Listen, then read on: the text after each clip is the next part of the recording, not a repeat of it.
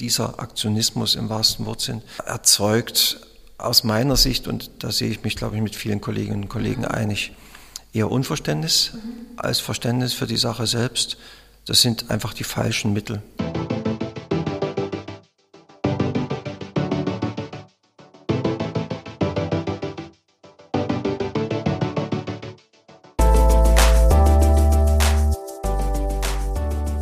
Und herzlich willkommen im Restauratoren-O-Ton, dem Podcast des Deutschen Restauratorenverbandes VDR. Diese Folge habe ich in Hamburg und Bonn aufgezeichnet. Anlass war der Europäische Tag der Restaurierung, an dem in ganz Deutschland RestauratorInnen ihre Werkstätten öffnen und den BesucherInnen zeigen und erklären, an was sie arbeiten, wie sie arbeiten und warum in der Restaurierung welche Entscheidungen getroffen werden.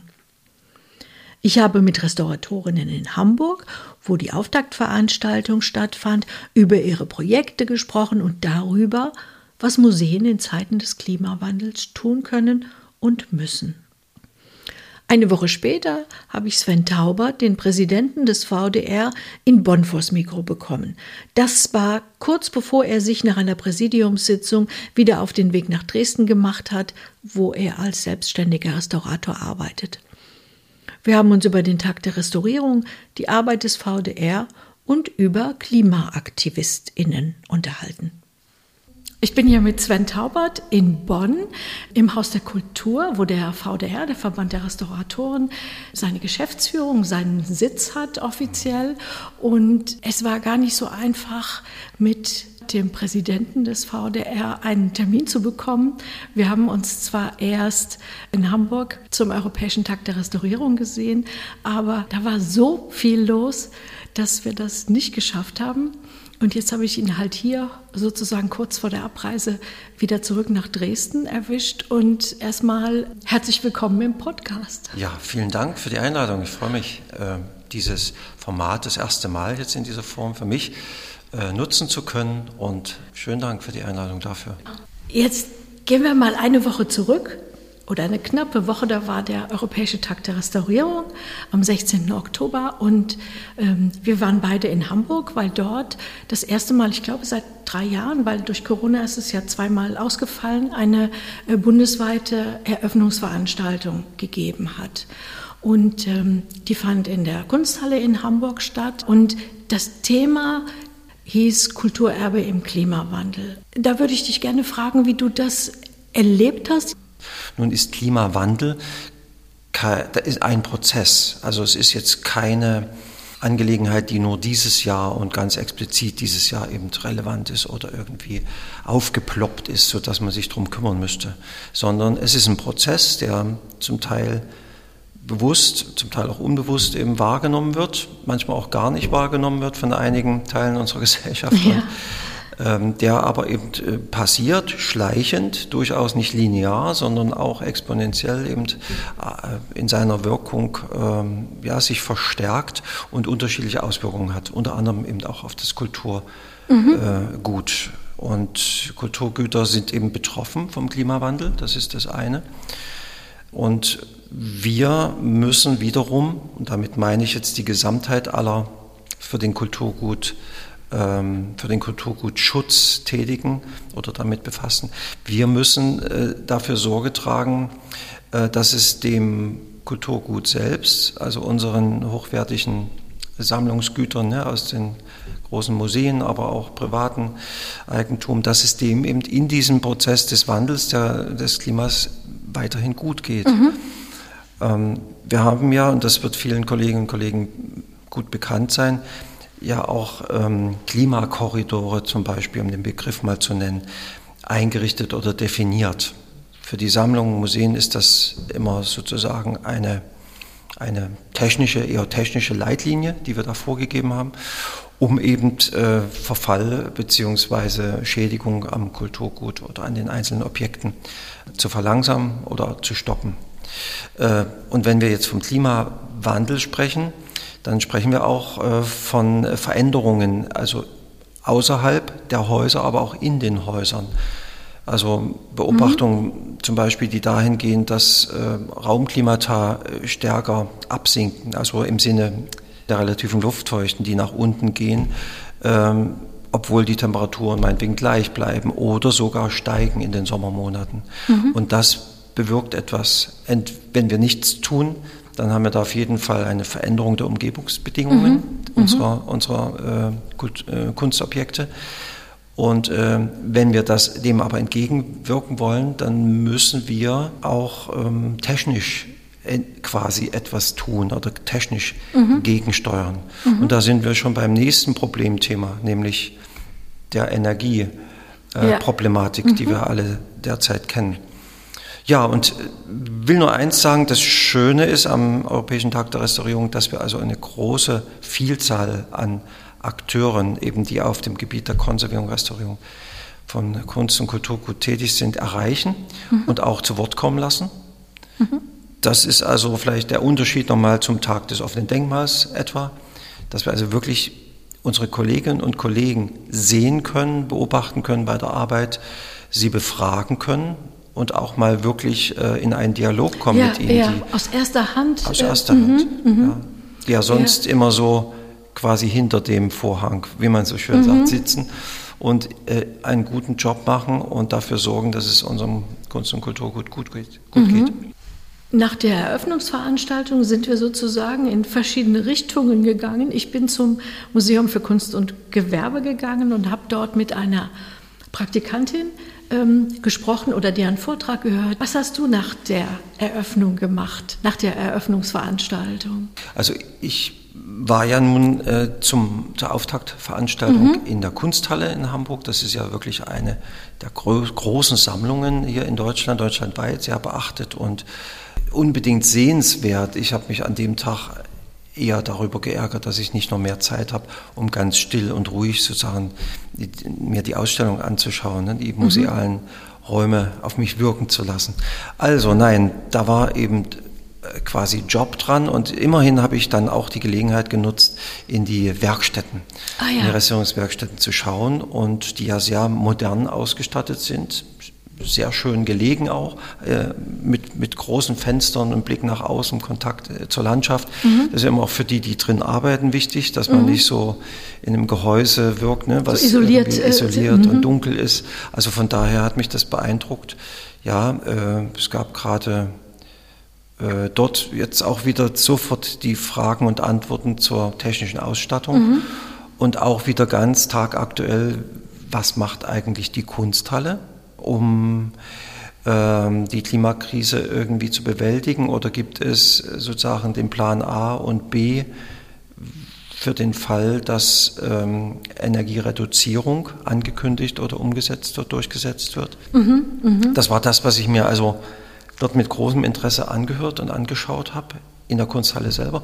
Und dann interessiert mich, da ich ja aus der denkmalpflegerischen Restaurierung komme, hat mich noch interessiert, was die Denkmalpflege ähm, in, in Hamburg. Du warst tut. auf einer Baustelle, stimmt das? Nee, ich war, der, ich war dann ah. in, der, in der Werkstatt mhm. ähm, der Hamburger Denkmalpflege bei Eberhard Taube, der uns da geführt hat und äh, ja, über die Geschichte etliches erzählt, über die ja, Chancen und Grenzen halt mhm. der Werkstatt und ihre Mitarbeiter. Und das waren deine Stationen. Ich weiß, dass du auch am selben Tag noch zurückgefahren bist nach Dresden. So ist es. Ja. Und sagen wir mal, das letzte Stück Tageslicht, das habe ich dann äh, genutzt, um Hamburg auf mich wirken zu lassen, nochmal an der Außenalster vorbei zu äh, äh, promenieren. Und ganz Hamburg war ja auf der, gefühlt jedenfalls an dem Tag auf der es ein wunderbares Wetter. Auf der Promenade, ne? ja. also fantastisch. Mhm. Es hat alles mhm. gepasst. Es hat richtig, der Tag hat insofern auch wirklich richtig Spaß gemacht.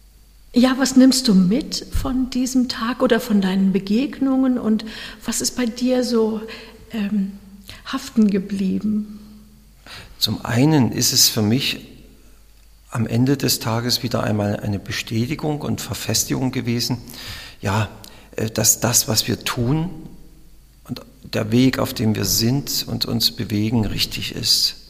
Also das mal so für sich gesagt. Denn äh, wir versuchen ja als äh, Berufsverband und Fachverband der Restauratorinnen und Restauratoren in Deutschland fachliche Qualität zu sichern, immer wieder auch einzufordern, immer wieder auch zu unterstützen, dass es möglich ist, sich qualitativ weiterzubilden, fortzuentwickeln. Und äh, wenn, wenn es uns gelingt, nicht nur in Deutschland, sondern europaweit einen solchen Tag ähm, so prominent herauszustellen, an dem es eben um uns geht und unsere Belange, nicht um uns als Person, sondern um uns als Berufsgruppe, als die Akteure, als diejenigen, ähm die eigentlich für den Kulturguterhalt ganz unmittelbar Verantwortung zeichnen, weil wir Hand anlegen, weil wir diejenigen sind, die wirklich mhm. Für die Objekte selbst äh, in allererster Linie und in allererster Reihe äh, zuständig sind.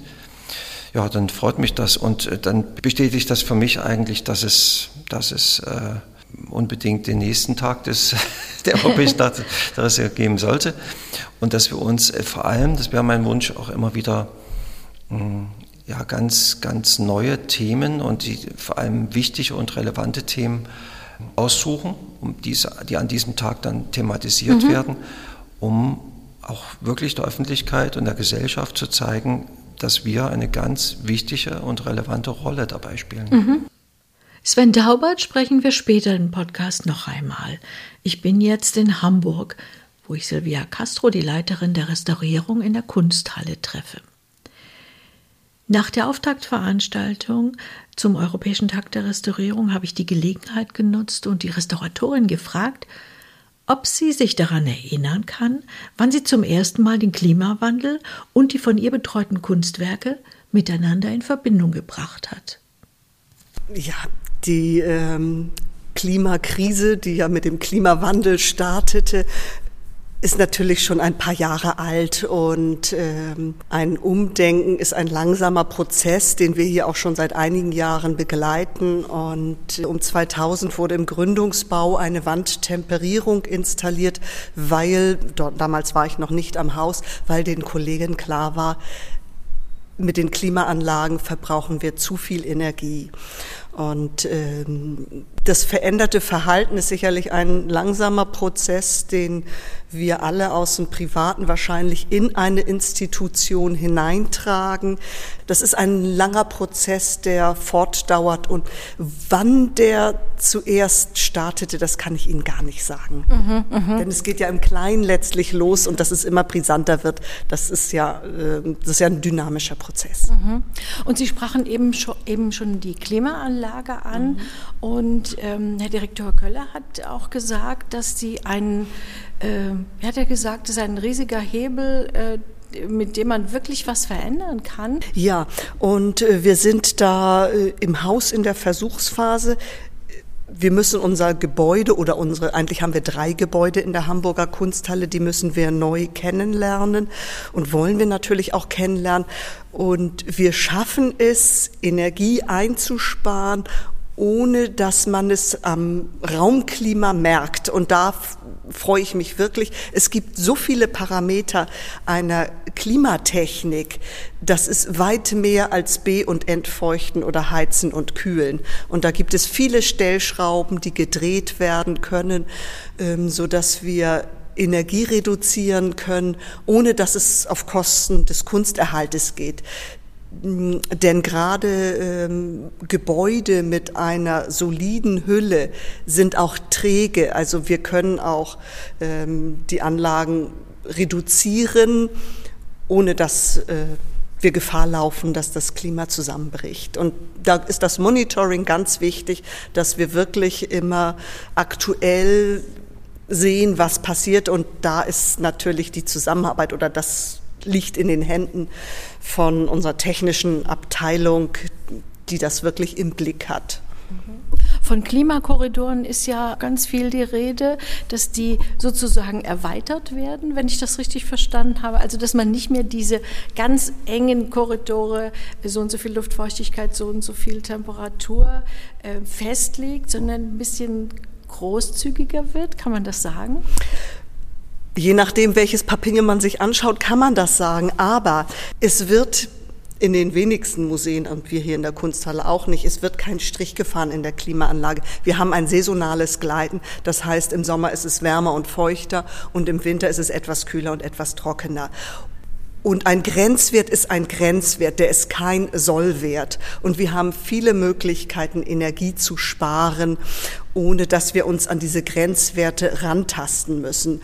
Denn wenn die sehr extrem formuliert werden, dann laufen wir natürlich auch Gefahr, wenn wir Probleme bekommen, dass wir dann in einem extrem kritischen Bereich dann sofort mit dem Klima sind. Und das gilt es natürlich zu vermeiden, weil das ja auch nicht nachhaltig ist, wenn wir ähm, unsere Kunst gefährden da ist es bei uns im Haus einfach wichtig und es findet sicherlich überall auch ein Umdenken statt, dass äh, ein Museum als Ganzes sich überlegt, welche Ausstellungen können wo stattfinden. Ist dieser Gebäudeteil geeignet für die Kunstwerke, die wir bekommen? Es gibt so viele Parameter. Da ist es einfach ganz gut, nicht sofort immer einfach nur stur auf die äh, Luftfeuchtigkeit und auf die Temperatur ja, ja. zu gucken. Und natürlich spielen wir mit der Temperatur und äh, natürlich verändert sich auch die Luftfeuchte. Ich möchte aber nochmal betonen, dass es wirklich auch wichtig ist, dass wir bei diesem saisonalen Gleiten einfach auch eine Langsamkeit an den Tag legen, in der ähm, Temperaturveränderung und in der Veränderung der relativen Luftfeuchte, damit unsere Kunst sicher ist, trotz der Bemühungen und der Einsparungen, die wir machen wollen, die wir machen. Dass eine Vollklimaanlage sehr viel Energie verbraucht, das wissen wir seit sehr vielen Jahren, weil wir das hier im Haus natürlich auch an den Energiekosten sofort merken. Und ähm, dass das ein schwieriger Weg ist, das, das ist uns hier im Haus und sicherlich in vielen anderen Häusern ist das sehr im Bewusstsein. Also wir müssen auf das Klima schauen und auf die Kunst und gemeinsam zu Lösungen und zu Kompromissen kommen. Und wir merken hier im Haus eine große Veränderung. Es sind ja nicht immer nur die Restauratoren gefragt, es sind ja alle Bereiche, die ein Museum gemeinsam bespielen, gefragt. Ähm, unseren Beitrag zur Energieeinsparung den werden wir als Museum gemeinsam gehen. Das sind nicht die einzelnen Abteilungen und da wird sich jede Abteilung bewegen und jede Abteilung ihren Teil dazu beitragen. Ja, es, es, ist ja. ein Prozess, der längst mhm. gestartet ist, mhm. längst. Also auch nicht nur erst jetzt, sondern schon vor mhm. Jahren einsetzte. Das Gespräch mit Silvia Castro bestätigt meinen Eindruck, dass in den Museen die Themen Nachhaltigkeit und Energieeinsparung nicht erst seit gestern eine wirklich große Bedeutung bekommen haben. Ob die Maßnahmen ausreichen und schnell genug umgesetzt werden, ist eine andere Frage. Aber dass der Klimawandel in den Museen ernst genommen wird, darf man, glaube ich, festhalten. Nach dem Gespräch in der Kunsthalle bin ich, das ist nicht weit, rüber zum Museum für Kunst und Gewerbe gelaufen Dort hat Helena Wessling in der Ausstellung über die Restaurierung eines sehr schönen Objektes gesprochen.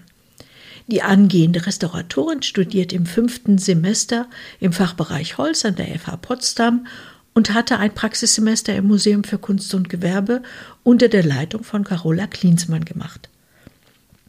Mit Helena Wessling spreche ich, begleitet vom Knarzen des Parkettbodens, über das Objekt, das sie während ihres Praktikums restauriert hat und warum das eine ganz besondere Erfahrung für sie gewesen ist. Es war ein Pariser Tagesbett äh, von um 1930 von dem Designer Marcel Coat und hat eben sehr teure Materialien, so die ersten Kunststoffe, die verwendet wurden, im Elfenbeindekor, Makassafurnier, wuchtige Messing. Ähm, Füße. Dann hat das Bett auch viele Clues. Zum Beispiel ähm, steht es auf Rollen und es sieht aber eigentlich so aus, als wenn es ähm, auf Füßen steht. Genau, die sieht man nicht. Genau, die sieht man nicht. Ähm, und das Bett lässt sich eben nach vorne und hinten schieben. Welche Schäden hatte denn das Bett? Das Furnier hat sich aufgestellt, hat sich vom Trägerholz gelöst. Die waren im Durchmesser teilweise fünf Zentimeter ähm, groß und wirklich standen bis zu einem Zentimeter hoch. Das war so meine Hauptaufgabe eigentlich, diese ganzen, also über 20 Stellen waren das, die niederzulegen. Das Bett kann man sich, wenn man es noch nie gesehen hat, ähm, ein bisschen vorstellen wie eine Gondel. Es läuft in den an den Seiten eben spitz zu. Und an der einen Spitze gab es wahrscheinlich mal einen mechanischen Schlag. Äh, jedenfalls war diese Ecke schon mal kaputt bis zum ähm, Trägerholz und dann gab es eben eine schlechte Rekonstruktion der Ecke. Also es wurde viel Kit einfach nur reingequetscht. Ähm, also eine alte äh, Restaurierung. Eine alte Restaurierung, mhm. genau. Ähm, welche aber auch schon wieder sich gelöst hat. Die Ecke ziert eine Metallleiste, die ist abgebrochen. Die brauchte wieder einen Untergrund, um fixiert zu werden, der aber nicht vorhanden war. Und da war dann eben die große ethische Frage, nimmt man diese Rekonstruktion ab und macht den Aufbau wieder so, wie er war? Oder fuscht man weiter an dieser Ecke rum, schmiert noch mehr Kit rein und ja, bastelt sich das zurecht. Mhm. Da hat sich mal jemand Mühe gegeben, um die wieder herzustellen. Sehr professionell war das nicht. Auch falsches Material. Also das Dekor ist eigentlich Kunststoff und ergänzt wurde mit äh, Elfenbein. Also das ist schon ein großer Unterschied so. Ähm, Wobei das Kunststoff sollte ja Elfenbein imitieren. Ne? Ja, genau. Aber äh, genau. Das heißt ja auch, Sie wussten einiges mehr als diese Person, die das damals rekonstruiert hat. Das heißt, diese ganze Vorarbeit wurde eventuell damals nicht geleistet, oder?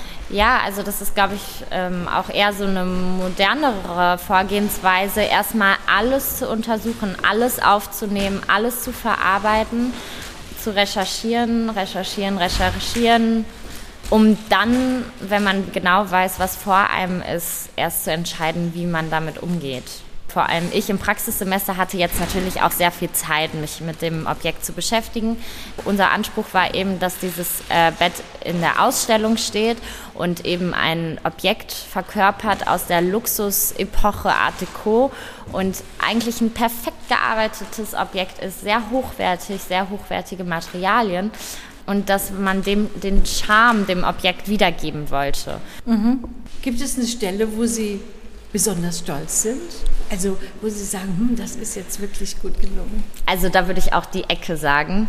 Ähm, diese Ecke ist, glaube ich, sehr gut gelungen. Auch die ist ja auch prominent, also mhm. das würde man ja sofort. Ja, sehen, die ne? ist einem sehr ins Auge gesprungen. Ich finde, also äh, ich weiß noch, als ich das erste Mal das Bett betrachtet habe, sind einem vor allem die Risse im Kunststoff aufgefallen, äh, die eben sehr prägnant sind. Aber da konnte man wirklich außer reinigen oder ich konnte da nicht mehr machen. Genau, da kommt man dann auch an seine Grenzen. Ich glaube, das springt einem auch noch sehr ins Auge, aber alles drumherum ist jetzt schon wieder ein geschlossenes Erscheinungsbild. Natürlich war man am Anfang, also war ich total aufgeregt am Anfang, weil das ist ein Objekt aus dem Museum, aus der Ausstellung äh, von einem bekannten Designer. Also man möchte ja nichts falsch machen und ich fand es am Anfang sehr schwierig einzuschätzen, was darf ich jetzt machen, wie gehe ich, wie gehe ich überhaupt mhm. mit dem Objekt um.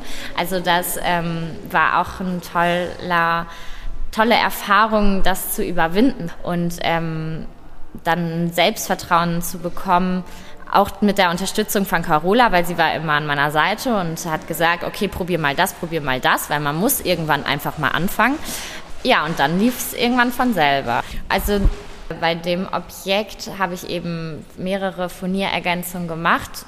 Von außen oder von weiter weg betrachtet oder wenn man das Gesamte betrachtet, ist es eben geschlossen, ein geschlossenes Bild. Aber wenn man näher dran geht, dann sieht man schon auf jeden Fall, dass das nicht ein Furnierblatt ist. Und das finde ich aber auch nicht schlimm. Also das war jetzt nicht mein Anspruch. Das ähm, ist nun mal nicht mehr original. Mhm. Ja. Und Sie hatten noch erwähnt, dass Sie zum Schluss Ihrer Recherche noch was Schönes gefunden haben am Bett. Ja, genau. Also ich hatte schon erwähnt, dass es eine tolle Publikation über ähm, Marcel Coat und seine Arbeiten gibt. Und da ist auch eben dieses Bett sehr prägnant drin dann habe ich das Bett untersucht und untersucht und wollte Abschlussfotos machen. Und dann habe ich im Streiflicht gesehen, hey, was ist das denn für eine komische Macke? Und dann war das eben so ein Druckstempel von, also das, dort steht Coat und ähm, darunter ist ein Papagei. Und das fand ich, äh, das habe ich tausendmal. Das ist sein Markenzeichen. Genau, oder? das hatte ich tausendmal schon in dem Buch gesehen, ähm, weil das ist irgendwie so sein Kindheitshaustier und das ist auf jedem Etikett von ihm, auf jeder Quittung und und und und dann hat, dann ist es mir auf einmal ins Auge gesprungen und äh, das fand ich nochmal toll und das hat anscheinend auch vorher niemand gesehen und auch nicht diese Kunsthistorikerin, von dem das Buch ist. Und ähm, hier im Hause war das auch nicht bekannt, also war ich wohl die Erste. Ach, schön, da haben Sie ja noch was Tolles rausgefunden. Genau. Vom Kunstgewerbemuseum aus habe ich mich dann auf den Weg in die Speicherstadt am Hafen aufgemacht. Hier im weltweit größten Lagerhauskomplex mit der neugotischen Backsteinarchitektur hatten die Hamburger Kaufleute einst das Privileg, Importgüter zollfrei zu lagern und zu verarbeiten. Heute wird die Speicherstadt anders genutzt und ich treffe Isabel Früh auf, die sich als Restauratorin mit einem Hamburg-spezifischen Projekt beschäftigt hat. Wir befinden uns gerade im Speicher für Restaurierung und Kommunikation. Das ist ein Raum, der gehört zum Denkmalpflegeamt Hamburg. Und ähm, ja, hier gibt es eine Werkstatt im Keller und einen Seminarraum im Erdgeschoss. Und für Vorträge steht er uns immer zur Verfügung. Und Sie haben hier auch Ihr Atelier. Also ich habe mich hier aktuell mit eingemietet. Das kann man, ähm, wenn man Objekte restauriert, äh, die mit dem Denkmalpflegeamt im Zusammenhang stehen. Ja, das ist so eine temporäre Zwischenmiete praktisch. Ach so.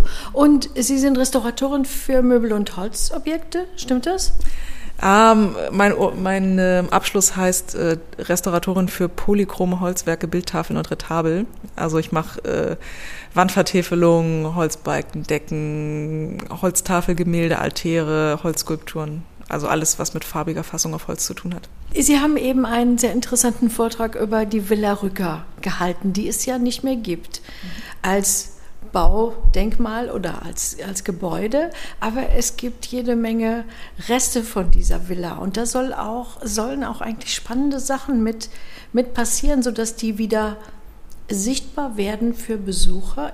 Genau, also 1909 sollte eine Villa abgerissen werden. Die stand damals in Hamburg-Hamm. Das war, heute ist es eine sehr eng bebaute Gegend. Ähm, damals war das ähm, eher eine dörfliche Gegend oder ja, wo reiche Hamburger Kaufleute sich so Wochenendvillen errichtet haben.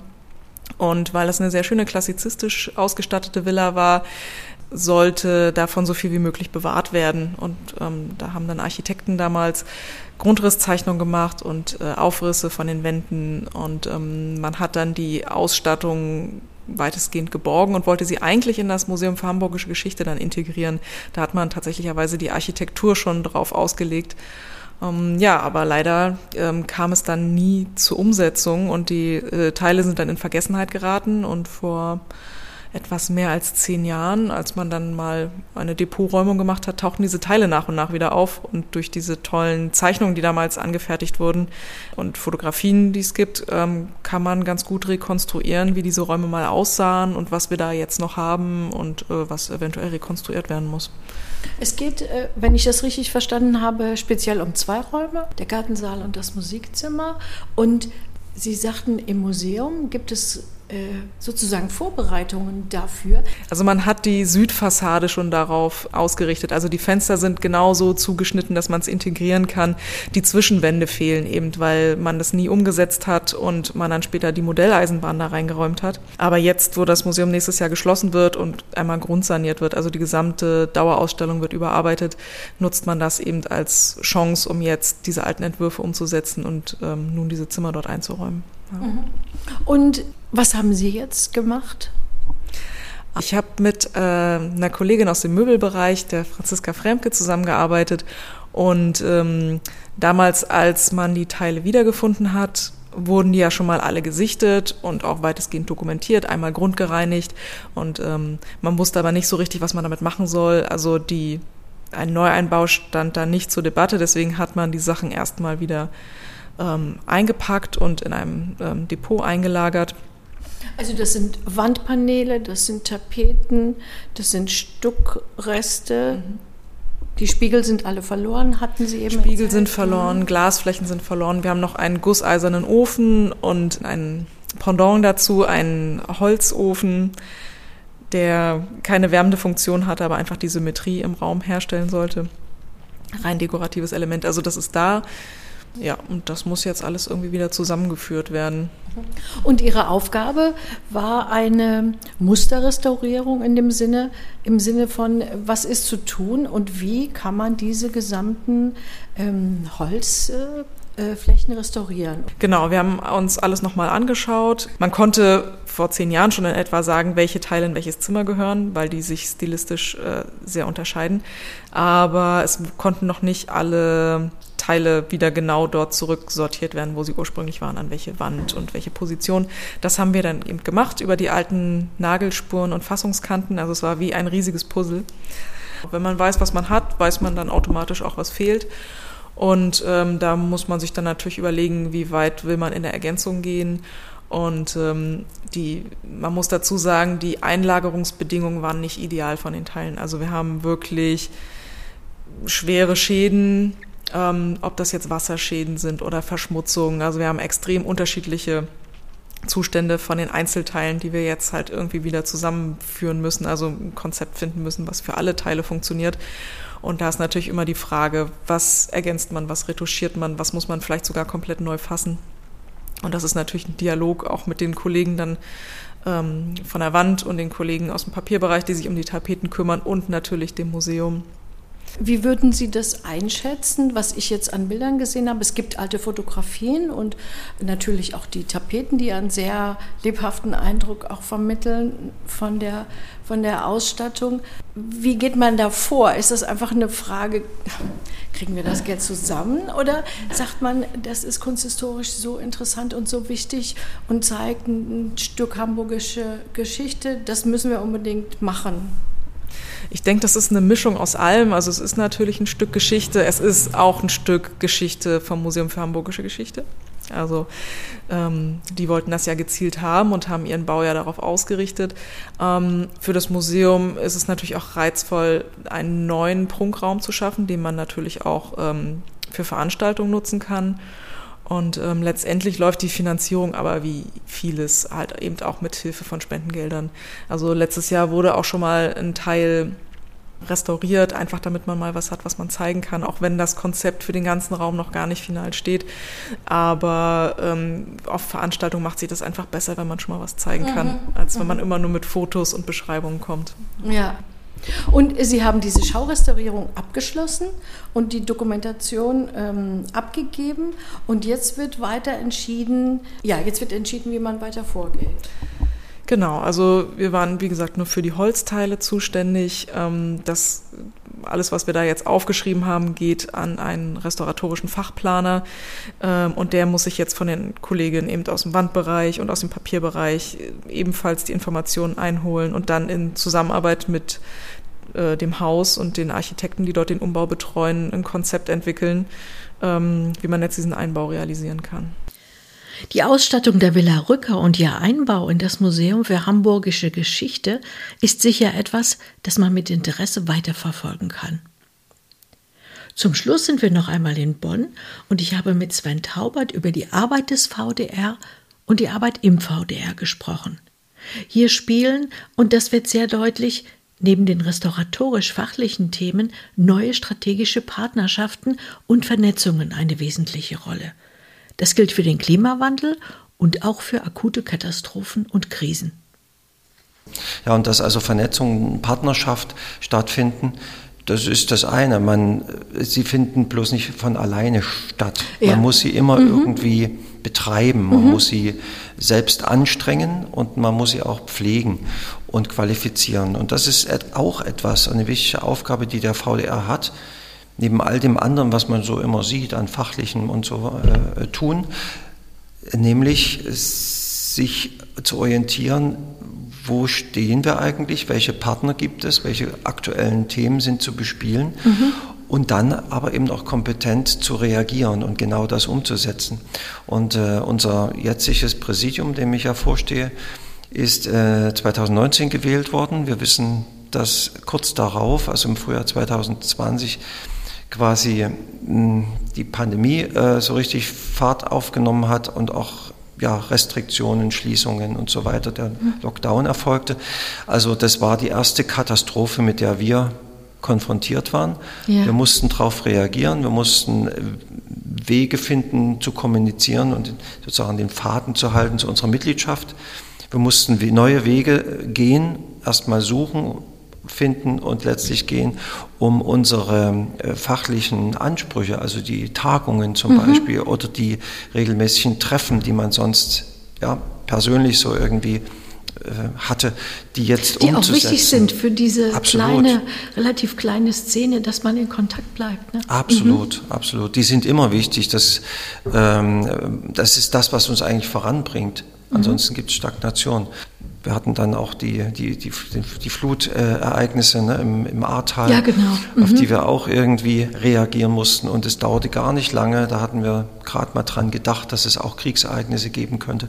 Da hatten wir sie und waren damit konfrontiert und all den ähm, verschiedenen Aspekten, die dabei eben zu beachten sind.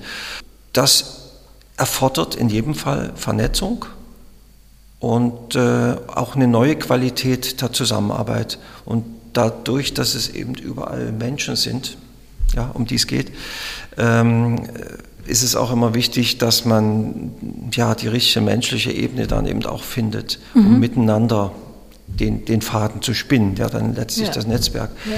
abbildet und auch die verschiedenen Disziplinen und angrenzende Branchen mit zu betrachten und zu schauen, äh, gehören unsere Themen nicht eigentlich zusammen.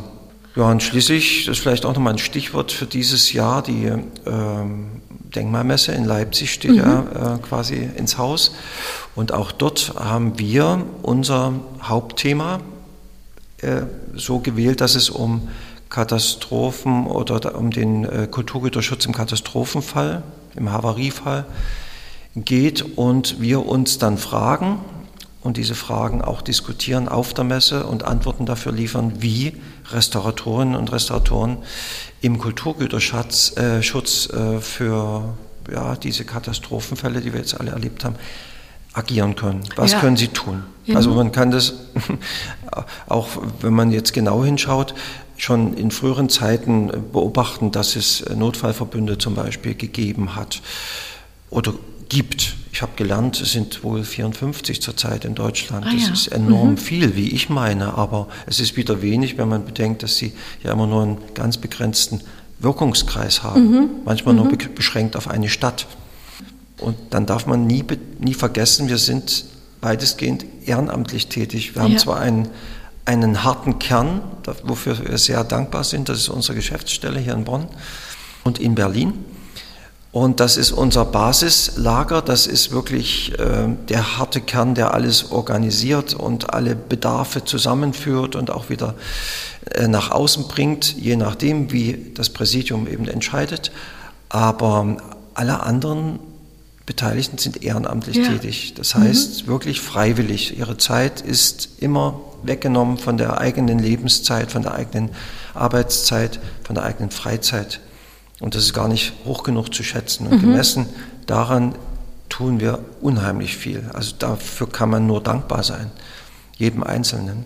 Der VDR, also insbesondere die Pressestelle, hatte in den letzten Tagen einiges zu tun, weil wir Anfragen hatten, wie die Restauratoren zu den Klimaaktivisten, Aktivistinnen stehen, die äh, Suppen, Kartoffelbrei und anderes über die Kunstwerke schütten und sich daran oder an den Wänden festkleben. Also sich an hochwertigen, äh, prominenten und auch äh, viel geliebten äh, Kunstobjekten, und wir reden von Gemälden, ja, die äh, eigentlich sehr unschuldig daherkommen, sich daran zu vergreifen und nur um Aufmerksamkeit zu erzeugen, das erscheint mir sehr unpassend. Mhm. Und es wird am Ende ja auch dem Anliegen der, der Aktivisten nicht mhm. gerecht, finde ich. Mhm. Denn das eine ist die Aufmerksamkeit, die sie damit erworben haben, das andere ist aber gleichzeitig, gleichzeitig das Unverständnis ganz vieler. Da bin ich ziemlich überzeugt. Man mhm. kann nicht jeden fragen in der Gesellschaft, wie er genau das findet. Mhm. Aber ob man sich auf einer Straße festklebt und damit also äh, den Straßenverkehr oder den Verkehr überhaupt stundenlang blockiert, und damit auch viele dringliche Anliegen ausbremst. Mhm. Und damit meine ich wirklich dringend im Sinne von der Trans Krankentransport zum Beispiel oder Rettungsdienst und sowas, die damit ja auch ausgebremst werden. Also das ist für meine Begriffe, für meine Begriffe ganz subjektiv eine Gedankenlosigkeit. Das ist nicht bis zu Ende gedacht mhm. und äh, auch zu kurz gesprungen, um nur mit dem einzigen Anliegen ähm, aufmerksam zu machen auf mhm. sich und seine Statements, so mhm. wichtig wie die sind. Und das Kuriose ist ja, dass Restauratorinnen und Restauratoren selbst auch konfrontiert sind mit den Auswirkungen des äh, Klimawandels und darauf reagieren müssen und ja, selbst ja. sehen, wie kann man verantwortungsbewusst und mit Augenmaß ähm, diesen Notwendigkeiten, diesen Belangen eben gerecht werden. Mhm. Und sowohl das eine zu tun als auch das andere nicht zu lassen. Aber wie gesagt, Ausgewogenheit und Augenmaß, das ist, erscheint ja angebracht und dieser Aktionismus im wahrsten Wortsinn er erzeugt aus meiner Sicht, und da sehe ich mich, glaube ich, mit vielen Kolleginnen und Kollegen mhm. einig, eher Unverständnis mhm. als Verständnis für die Sache selbst. Das sind einfach die falschen Mittel ja. für ja. ein an sich lobenswertes Anliegen.